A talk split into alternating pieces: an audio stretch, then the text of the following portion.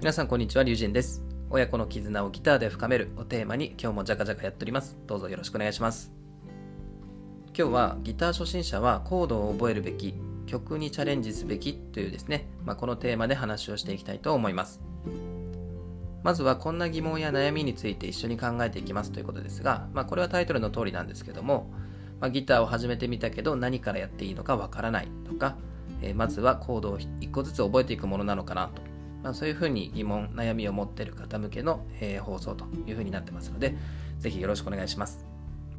はい、それではまずは結論から先に申し上げると、えー、結論としては早めに曲にチャレンジすべきということですね。これはもう完全なる僕の個人的見解にはなるんですけども、僕はこういうふうに考えております。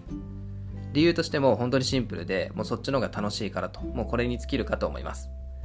まあ、これをね、具体的に見ていきたいと思いますが、まあ、実際にね、僕がやっている事例を紹介していきたいなというふうに思います。まずギターを買った初日ですね、何をやったかというと、これ他の動画でも上げてるんですが、えー、まずはね、あの、夏林さんの YouTube を、えー、見ました。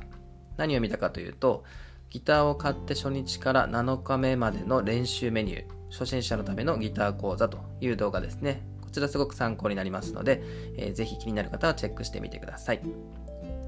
まあ、この動画の通りにやっていくとですね、えー、どんな流れになるかというと、まずはチューニングをします。そして e マイナーと a マイナーを弾いてみるということと、まあ、ストロークですね。まあ、これをやった後にコードチェンジ。そして、え、E と A、え、そして、え、ここ、え間違えてますね。G と D ですね。G と D を、えやるという流れになってます。で、これも、あのまあ、少しずつこう積み重ねていくんですが、当然ね、あの完璧にできた状態で次に進むっていうわけでもないので、まあ、なんとなくね、こう繰り返しながら、え復習しながらやっていくという感じなんですが、まあ、一通りね、これを試しにやってみるのがまずいいんじゃないかなというふうに思います。そして、まあ、1週間程度ね、こうやってコツコツ積み上げた後に、簡単な曲にチャレンジしていくというのが、えー、僕は、えー、個人的にはおすすめですね。参考にしている、えー、インターネットのサイトとしては UFRED っていうサイトがあってこれね多分あのギターやってる方は皆さんもご存知のことだと思いますけどもここにはですね、まあ、いろんなあの曲のコードがあの無料でね見れる状態になってるんですけども初心者用のコードみたいなのも結構置いてあるんですよね。ですのであのちょっと弾いてみたいなっていう、えー、思った曲を検索してみてそこの、まあ、初心者用のコードみたいなのがあったら、まあ、そこをね参考に練習してみるというのがいいんじゃないかなというふうに、えー、考えてます。ここでその曲を探す時の注意点なんですけどもこれですねえっ、ー、と正波と呼ばれるその指をペタッと押さえるコードは個人的には、ね、避けた方がいいんじゃないかなと思います。まあ、これはね、もうこれもあの完全な僕の個人的見解になるんですけど、あのそこでね、つまずくとなんかちょっともったいないというか、なんかそこでね、テンション下げるのってなんか悲しいですよね。なのであの、もちろん練習するのはいいんですけども、ここではね、楽しむことが大前提になるということなので、そこはね、あのできるだけ難しいコードが入ってないものを選ぶっていうのは大事なことなんじゃないかなというふうに考えてます。ちなみに僕はあのディズニーのファンでして、まあ、ディズニー映画をもう本当結構見てるんですけども、まあ、その中でね、特にそのギターの演奏とかも映像で出てきますけども、リメンバーミーですね。これをね、あの子供と一緒にやりたいなってずっと思ってるんですよね。で、えっ、ー、と、このリメンバーミーのこのタイトルですね。あの、リメンバーミーという曲もあるんですけども、これはね、少し難しいのかなと思って、で、うんぽころこというですね、その劇中の中で出てくる曲あるんですけども、これもすごく大好きな曲で、これの初心者用のコード見てみると、先ほど言ったこう、正波って呼ばれる、その、ペタッとね、指で押さえるコード、まあ、それがなかったので、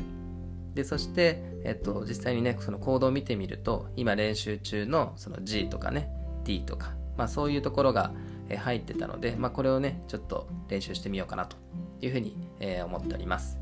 まあ、こんな感じであのぜひねその自分の中での練習曲っていうのをあの自分で見つけていくっていうのがいいと思います。この過程がねすごく楽しいんですよね。ネットで検索するとあの初心者向けの曲みたいなのが結構ねリストでバーって出てくると思うんですけども、まあ、それももちろん参考にするのはいいんですけどもやっぱね自分でどんな曲を弾いてみたいのかというところから、えー、掘り下げていくと、えー、そのモチベーションのねアップにもつながるんじゃないかなというふうに思いますのでぜひ参考になるとすごく嬉しいです。というわけでまとめに入りたいと思います。今日はギター初心者はコードを覚えるべき、曲にチャレンジすべきというテーマで話をさせていただきました。まあ、結論としては早めに曲にチャレンジすべきですよということで、まあ、理由はシンプルにそっちの方が楽しいからという話を、え、していきました。ただね、一人でこうコードを覚えていくっていうのは結構しんどい作業じゃないかなと僕個人的には思うんですよね。まあ、中にはこうできるコードがね一つずつ増えていくということにこう喜びを見出せる方もいらっしゃると思いますけども、まあ、そうじゃなければやっぱりね楽しみながらやりたいもんだなというふうに、えー、僕は思います。そしてやっぱりその楽しく継続していくっていうことがこのギターをね成長させるということの近道だというふうに僕は信じてますので、えー、一緒にね頑張っていきたいなというふうに考えております。それでは今日はこの辺で終わりにしたいと思います。僕のチャンネルでは親子の絆をギターで深めるをテーマにギター初心者ならではの悩みですとか育児や教育に関わるコンテンツを継続して配信していきたいというふうに考えております。Twitter、ラジオ、YouTube、ブログと幅広くやっていきたいというふうに考えておりますのでぜひ引き続きよろしくお願いします。またこの放送が良ければ、高評価とチャンネル登録の方ぜひよろしくお願いしますということでこの辺で終わりにしたいと思います。以上、友人でした。次の放送でお会いしましょう。バイバイ。